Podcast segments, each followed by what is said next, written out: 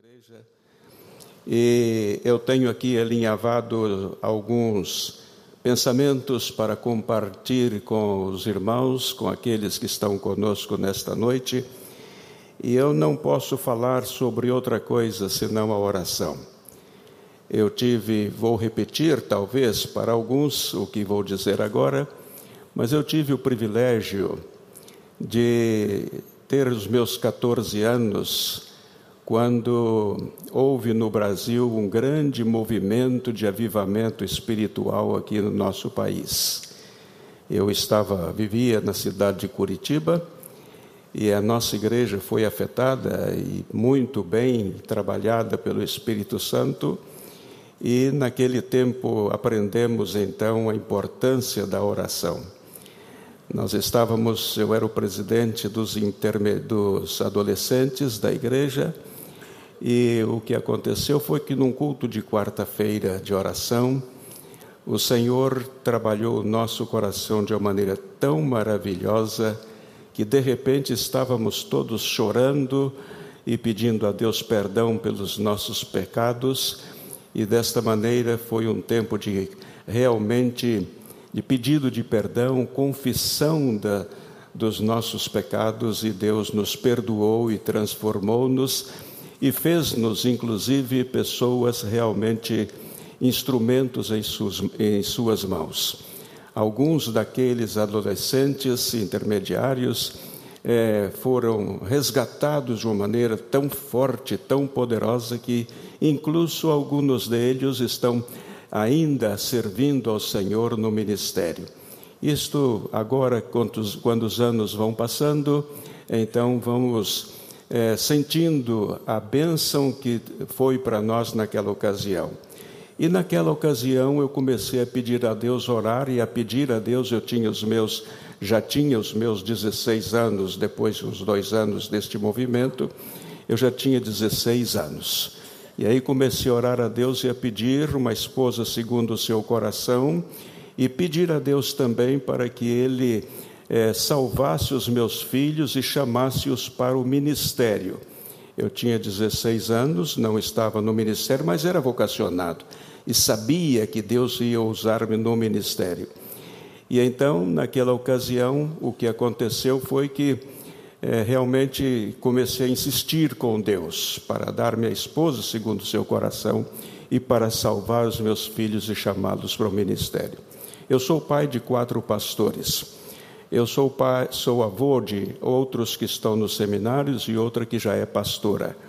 É, nasceu a minha bisneta e eu quando ve, a vejo na fotografia, porque ainda não tive, não tive oportunidade de ir aos Estados Unidos, agora recentemente que vamos, eu olho na, na, na fotografia e digo, é minha filha, você não tem muitas alternativas não porque já faz oito anos que o vovô está orando pelo seu chamado para o ministério. Assim que não vai ter muitas alternativas, porque Deus ouve as nossas orações. Eu sou fanático por aquilo que eu faço. Eu só sou pastor há 53 anos, mas 53 anos desfrutando com alegria, com gozo.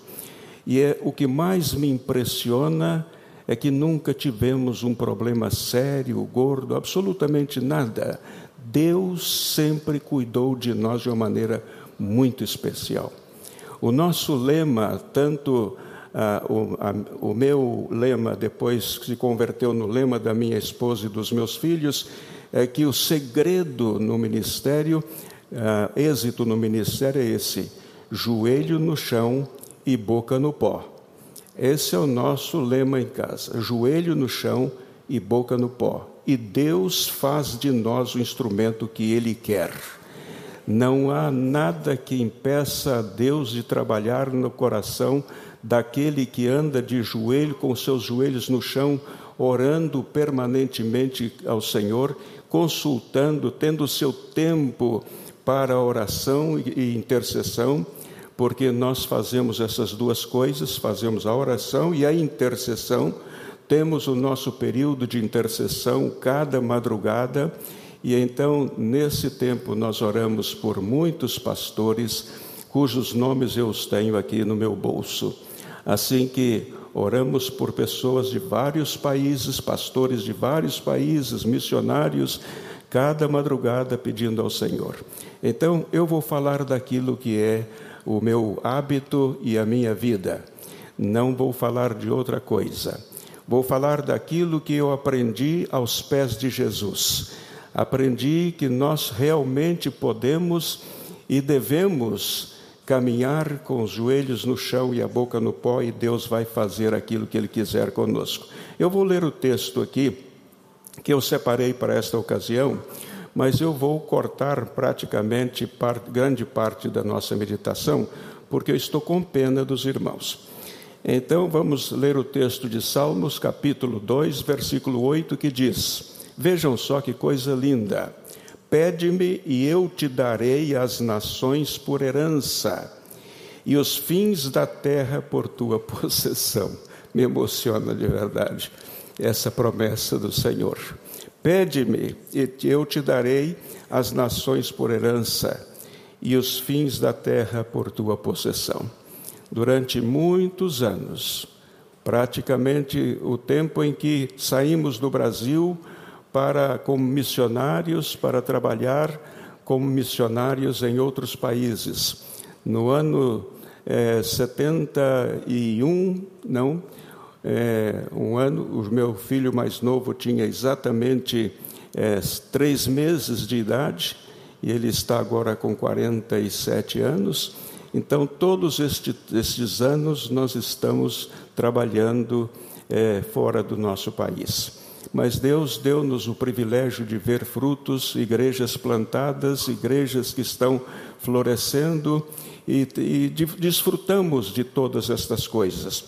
Agora, uma das coisas que chama minha atenção neste texto é este verbo pedir, não é? E pede-me e eu te darei. E, inclusive, esse verbo ele insinua e, inclusive, nos sugere a ação de orar. Pede-me significa joelho no chão e boca no pó. E então eu quero falar nesta ocasião sobre a oração. Eu tenho o hábito de escrevendo coisas quando estou com um pouquinho de tempo e começo a rabiscar, etc. E rabisquei algumas coisas também já faz algum tempo. A oração é um instrumento que o homem tem para mover o coração de Deus. A oração é o instrumento que temos como seres humanos para mover o coração de Deus. Você não tem muitas outras alternativas. Se você quer aprender a mover o coração de Deus, para que ele possa realmente dar atenção a seus pedidos, você vai ter que usar isso, a oração. A oração é quando você usa, você conversa com Deus sobre a sua vida. Você é, tem os seus problemas, tem as suas lutas, tem as suas dificuldades, tem os seus objetivos, tem os seus ideais, e então você ora ao Senhor e Ele vai ouvir a sua oração. Mas você não pode só usar a oração, você precisa, como servo do Senhor, ser também usar a intercessão. E o que é intercessão? É quando você se coloca entre outras pessoas e Deus. É você o canal de bênçãos. Então, o que acontece? Você vai orar por Fulano, orar por Fulano, você está intercedendo não é? Então, este é um ministério que Deus pôs no nosso coração também, de orar por centenas e centenas de pessoas, porque isto é um ministério que alguém pode desenvolver. Você pode ocupar-se da sua vida e pode ocupar-se das vidas de outras pessoas, as quais você ama, conhece ou não conhece. Mas a verdade é que isto é importante. A oração, então, é conversa com Deus, mas é uma conversa tão direta, tão inflamada, tão convincente, que consegue inclusive mudar os desígnios de Deus. Isto me impressiona. A oração é isto: você é, tem uma conversação com Deus, mas uma conversação direta, inflamada, convincente, que consegue mudar, inclusive, os desígnios de Deus. Nós temos na Bíblia alguns exemplos. Por exemplo, em Gênesis capítulo 18, nós encontramos Abraão, o intercessor, não é? O intercessor. Não vou entrar em detalhes aqui, mas você pode ler o texto em Gênesis capítulo 18, versículos 23 ao 33, e você vai ver que ele estava intercedendo por quem? Sodoma e Gomorra. Né? Depois encontramos o Abraão também como intercessor. A oração é amor, é o amor em ação e de joelhos. Isto se chama oração. Oração é o amor em, a, em ação também de joelhos. Mas a intercessão é o amor apaixonado em ação e de joelhos. Sim, Senhor é quando nós nos damos pelos outros, para que Deus possa abençoá-los, para que Deus possa cuidar da sua casa, dos seus filhos, etc. Então, isto se chama intercessão.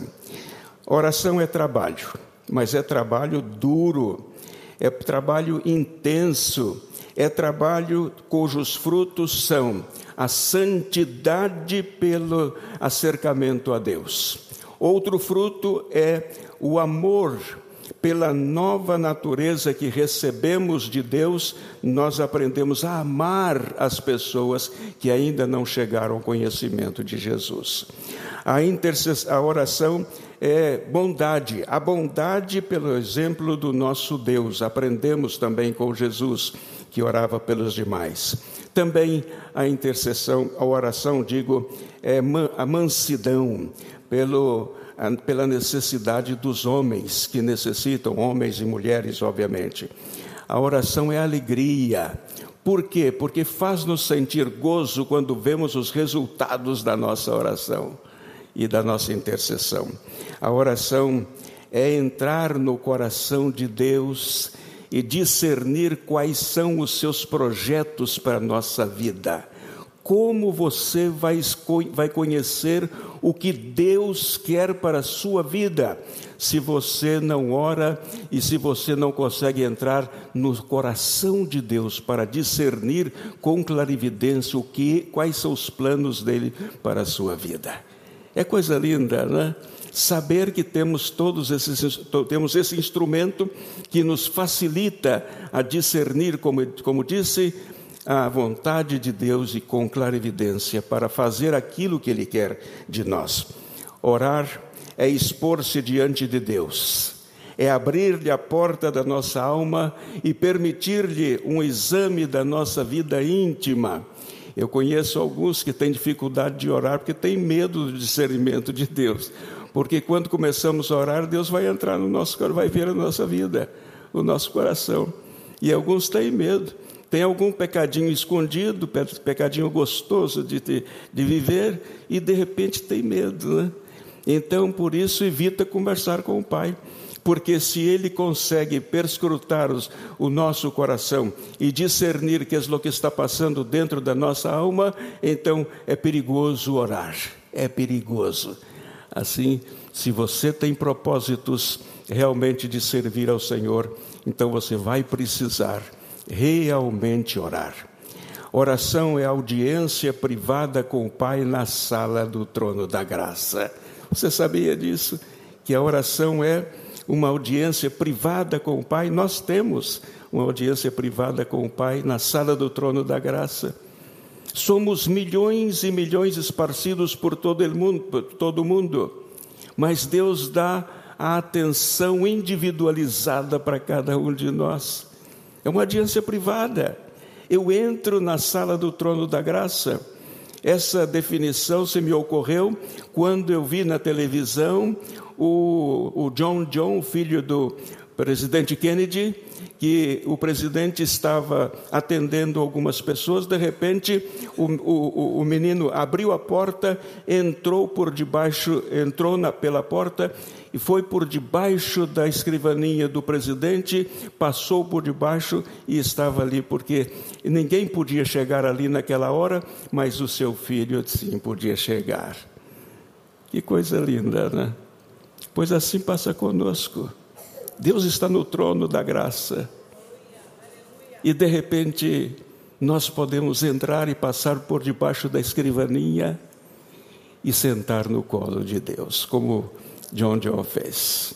Aquilo me chamou tanta atenção que eu comecei a pensar na oração como isso, não é? É audiência privada com o Pai, ainda que seja circunstancial. Algumas pessoas não se dedicam tanto em orar, em orar porque têm receio de ser descoberto alguma situação indevida. Então não se aproximam de Deus, se esquecem da oração. Mas se você começar a orar, nós estamos aqui num tempo de estímulo à oração. Então, se você começar a orar, saiba que Deus vai perscrutar o seu coração e vai discernir as suas necessidades para melhorar a sua relação com Ele e com os homens. Coisa simples, né? Coisa simples. E é mesmo assim nós temos o exemplo dos, dos discípulos de Jesus.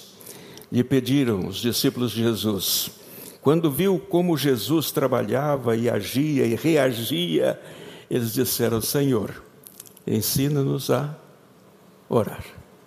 Ensina-nos a orar.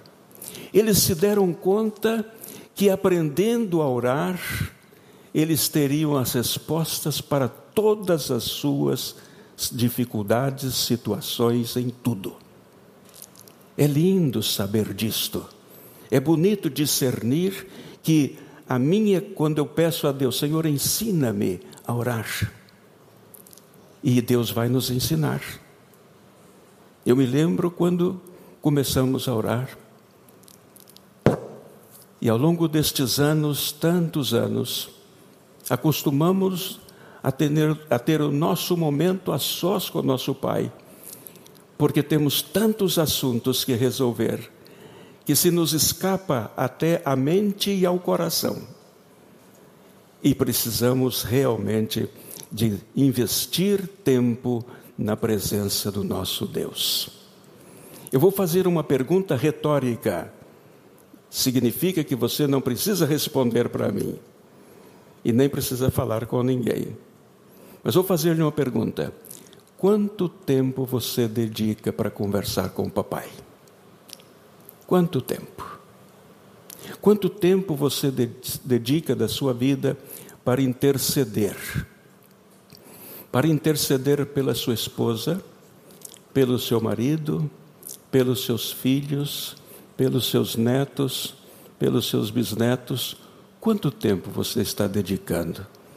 Quanto tempo você está dedicando por você mesmo, pelos seus êxitos na vida, pelo seu trabalho, pela sua família? Quanto tempo você está dedicando?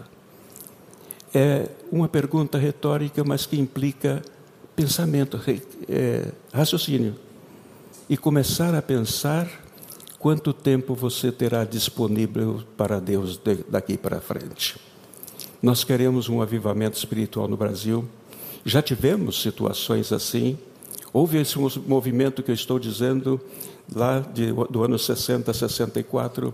Houve esse movimento, houve um rebuliço, mas tivemos também consequências de igrejas que se, que se separaram, houve problemas internos em algumas igrejas, mas o Espírito Santo foi trabalhando, trabalhando e recuperando todas essas coisas para que realmente naquele tempo os resultados daquele avivamento fossem reais e genuínos.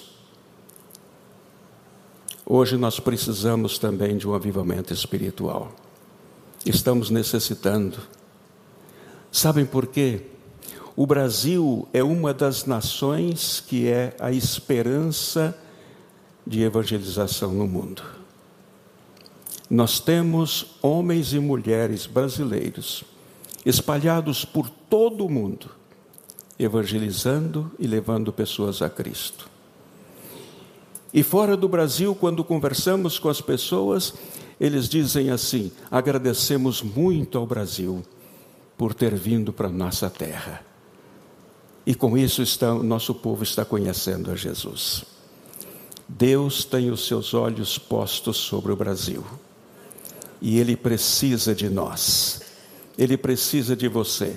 Você vai dizer: Eu não tenho recurso, eu não estou preparado academicamente, eu não tenho isso, eu não tenho aquilo, mas você tem um par de joelhos. Você tem um par de joelhos, use esse par de joelhos e peça a Deus, interceda junto a Deus, para que o mundo conheça Jesus e que ele chame os seus filhos ou seus netos para a obra do Senhor, ofereça a sua família as mães muitas vezes ficam preocupadas: como meu filho vai embora, vai lá para o outro lado do mundo, já vou ficar com saudades. Mas Deus supre as suas necessidades. Deus supre. Então, se nós queremos, como o povo espera de nós, uma reação diferente para que podamos, para que possamos seguir ajudando a evangelização do mundo, então dobremos os nossos joelhos e Deus ou vai levar você ou pode levar os seus familiares, porque o mundo precisa. Eu estou impressionado com o Brasil. Depois de quarenta e tantos anos, regressamos para passar aqui algum tempinho. Estou impressionado. A quantidade de igrejas, igrejas enormes, igrejas que estão evangelizando o nosso país em todas as partes, crentes fiéis, dedicados, comprometidos. Isso é muito difícil encontrar fora, mas aqui nós encontramos essa gente assim. E aleluia, glória a Deus, porque o Senhor tem um propósito para nós. Eu ia avançar um pouco mais, mas eu já estou devendo à igreja dois minutos e oito segundos assim que eu vou parar por aqui. Que Deus os abençoe muito, muito, e que o Senhor possa falar aos nossos corações de tal maneira que possamos ser instrumentalizados por Ele para ser fonte de bênção e de inspiração. Ofereça a Deus a sua família, ofereça os seus filhos, ofereça no altar do Senhor os seus netos isso é que nós estamos fazendo já. E já vemos os nossos netos trabalhando no ministério e desenvolvendo a sua relação com o Senhor para servi-lo. Que Deus os abençoe muito. Amém.